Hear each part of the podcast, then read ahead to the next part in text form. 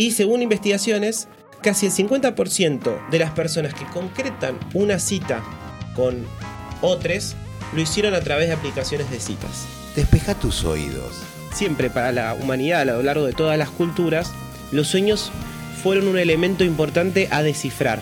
¿Puede el sistema nervioso en su conjunto, que es un sistema súper complejo, explicar todo lo que nos pasa?